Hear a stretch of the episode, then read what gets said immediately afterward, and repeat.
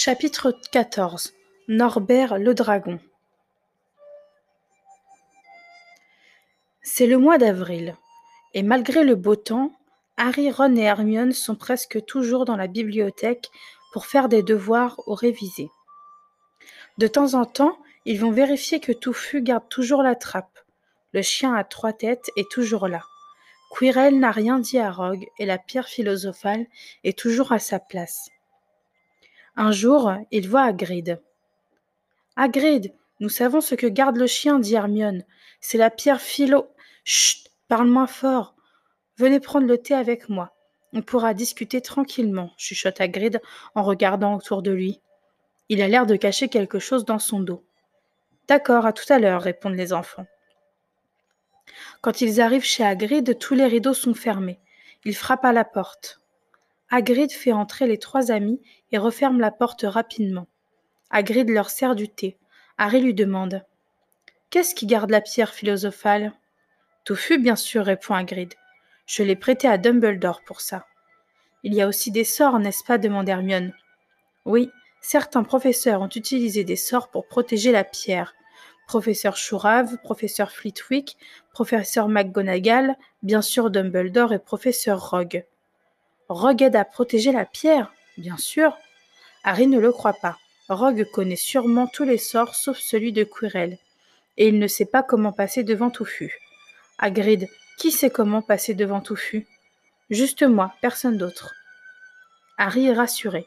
Tout à coup, dans le feu de la cheminée, Harry voit un gros œuf noir, un œuf de dragon.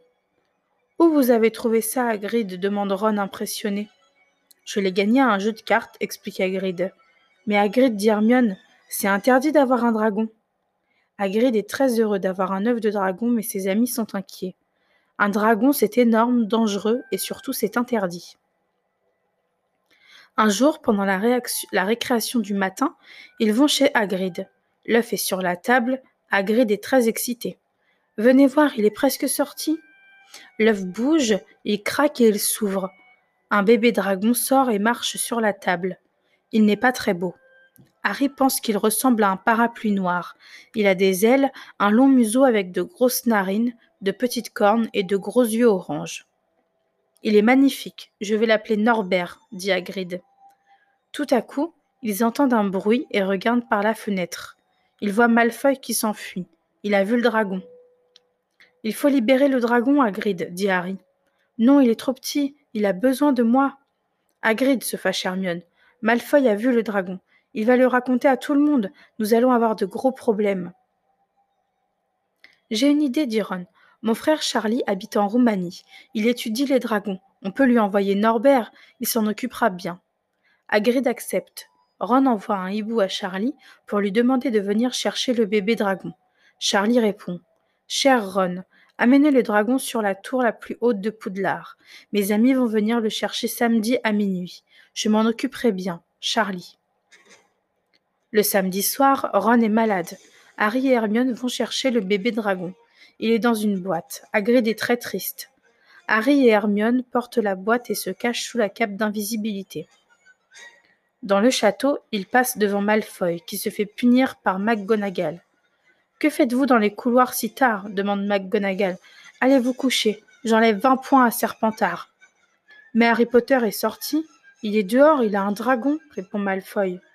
Vous dites des bêtises et vous aurez une punition, se fâche la professeure.